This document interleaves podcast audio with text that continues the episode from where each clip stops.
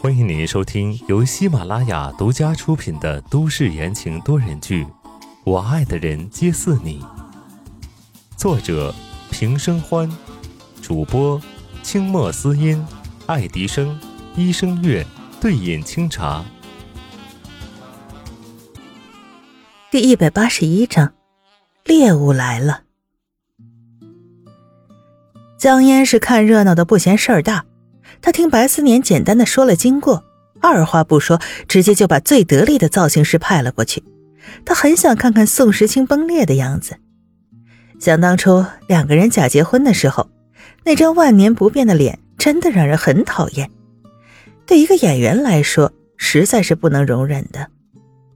于是，经过了接近六个小时的精心造型，温之夏焕然一新，身穿造型师带来的最新款的小礼服。以赫本小黑裙为灵感，一字领露出了好看的锁骨，顺着身形往下，在腰身处一收，勾勒出了完美的曲线。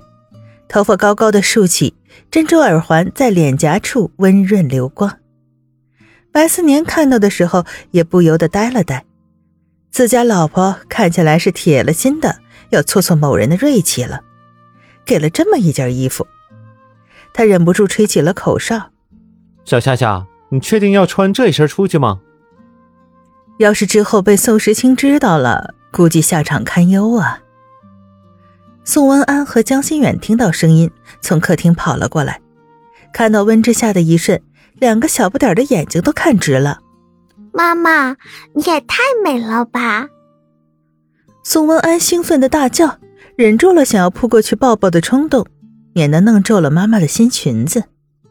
温爷，你可真好看啊！江心远也称赞道。旁边的造型师得意洋洋的，温之夏看着镜子里的自己，也有点发愣呢，眼中也流露出了怀念。这几年他几乎没有出席过任何重要的场合，也不用隆重的打扮，差点都忘了自己还有另外一个样子。门口的白思年微微的扬起了唇角。这是他熟悉的那个温之夏呢。突然，他想使坏，伸手戳了戳儿子，问道：“温姨和妈妈哪个好看？”江烟和温之夏都是美人儿，不同的是，一个美的像精致的洋娃娃，仿佛天使一般；另一个则带了人间的烟火气儿，就像每天早晨开放在窗台上的玫瑰。江心远对自家老妈的颜值早就免疫了。但他这么聪明，绝对不会主动踏进这个坑。他语速平稳：“嗯，你觉得呢？”一句反问，成功的让白思年噎住了，一时间没反应过来。江心远又语重心长的道：“嗯，看来啊，妈妈在你心里不是最美的呀。”说完，极其淡定的转身就走。白思年后知后觉。完了，过几天等嫣儿回来了，不知道这小子会添油加醋的说些什么。温之夏忍不住笑出来，眼角眉梢都是笑意，忍不住打趣道：“哎，看来这是长江后浪推前浪，白四少，你这前浪啊，要被拍在沙滩上了。”没等白思年反驳，温之夏理所当然的伸出手：“嗯。”再借个车。昨天碧海云天出了这么大的事儿，房子、车子暂时都没法用了，他只能找白思年借个车去参加聚会。别的没有，要说到车，白四少瞬间跟打了鸡血似的，他唰的一下拉出一个抽屉，臭屁道：“随便挑。”温之夏伸着脖子一看，妈呀，这抽屉里密密麻麻的全是车钥匙。各种标志看得他眼花缭乱，他揉了揉额头，撇开眼。嗯，好了，还是你给我选一个吧，这么多看得我眼睛疼。不得不说，白思年的品味还是很不错的。他挑了一辆低调的黑色宾利，而且他觉得今天温之夏这身衣服并不太合适开车，还给他配了一个贴心的司机。小白呀。儿子呢，就在你家寄养一段时间了。后排的温之夏探出头来，交代完这句话，潇洒的绝尘而去。白思年根本连拒绝的时间都没有。虽然他明白这一段时间宋家不安分，对小温安来说这里才是更安全，但为什么他就是这么不爽呢？宋温安心情不太好，他扯了扯白思年的裤腿儿：“白叔叔，妈妈怎么不带我回去呢？”白思年看着使尽夜色的小黑点儿，蹲下来与温安平视。非常诚恳的提出了建议：“安安，要不你以后就到白叔叔家吧，白温安，听起来也不错。”说完，他牵起了温安的小手，往屋里走去。没看到宋安安，眼睛、鼻子、嘴巴都已经皱到了一堆儿去了。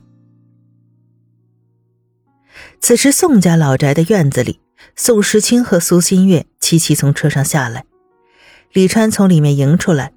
看到两人，顿了一下，四周环视起来。李叔，明天晚上就别做我的那份了，我有事要处理，不回来了。宋时清一边走一边嘱咐，李川答应着。好的。说着，他顿了顿，继续道：“呃，夫人没有跟你们一起回来吗？”宋时清一边脱下外套递给李川，一边解释：“他今天晚上有聚会，不回来了。”李川接过外套，愣愣的答道：“哦哦，是这样的，我看夫人今天早上就出去给你送饭去，然后一直都没有回来，所以才问一问。夫人出门前还小声嘀咕着说什么道歉什么的。道歉？”宋时清脚步一顿，“什么道歉？”突然他想起了昨天晚上两个人闹得不愉快。难道是为了这事儿吗？一旁的苏新月见人停了下来，她歪着头询问道：“时清，怎么了？”唰的，宋时清从李川的手里拿过刚刚脱下的外套，重新走到车边。新月，今天你自己吃吧。李叔，你把吃的东西留起来一份，晚上夫人回来应该会饿。那些所谓的聚会上才会吃不饱肚子吧？宋时清一边打电话一边发动车子。方琦，看看太太在哪里吃饭，把地址发给我。劳斯莱斯顺着柏油路驶出去，只留下了一盏尾灯。反观宋家老宅，苏新月站在门口有点恍惚，直到李川喊了第三声“苏小姐”，她才回过神来。年迈的管家眼中看透了一切，沧桑的声音在黑暗中徐徐的蔓延。苏小姐，过去的事情就过去了，人要往前走才可以啊。苏新月的手指捏得紧紧的，眼神变幻。是吗？过去的事情，真的可以过去了吗？东港市海岸线北边的山上，有一家玻璃餐厅，在山顶处，房子采用全玻璃的构造，用餐的人能够看到绝美的风景。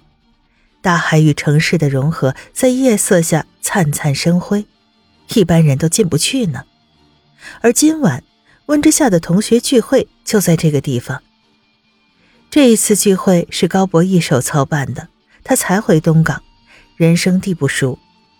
刚好这家店是他一个朋友的杰作，两人曾经在战场上共事过一段时间，有过命的交情。朋友很是大方，不仅借用场地。还承包了这次聚会的费用，所以当高博给每一个同学发出邀请的时候，几乎全员都表示会到场。高博不以为意，毕竟这么多年，他倒是很想见见老同学们。所以当温之夏抵达山顶的时候，三教九流的人也陆陆续续的到了。房子外面停着从十几万到几百万的车，很是热闹。从车上下来。温之夏忍不住哆嗦一下，大晚上的，这山顶的温度还是有点低。抬眼一看，房子内情况尽收眼底，屋内觥筹交错，相依并迎，来的人还真是不少。玻璃房子的好处让温之夏一眼就看到里面的情况，但同时里面的人也看到了他。喂，那是谁呀？我不认识呀，是我们同学吗？啊？那不是温之夏吗？以前我们班特别拽的那个女的。哦，是她呀！听说他们家不是被收购了吗？怎么现在还这么拽呀？被包养了吗？你们不知道吧？听说她被养在碧海云天，就是那个东港最贵的地方。可是昨天晚上，女人们窃窃私语，男人们目光复杂。温之夏一步一步的往前走，微微扬起头，像一只优雅的天鹅。角落里的一个男人目不转睛的看着温之夏进来，嘴角微微的勾起来。猎物来了。听众朋友们，本集播讲完毕，感谢您的收听。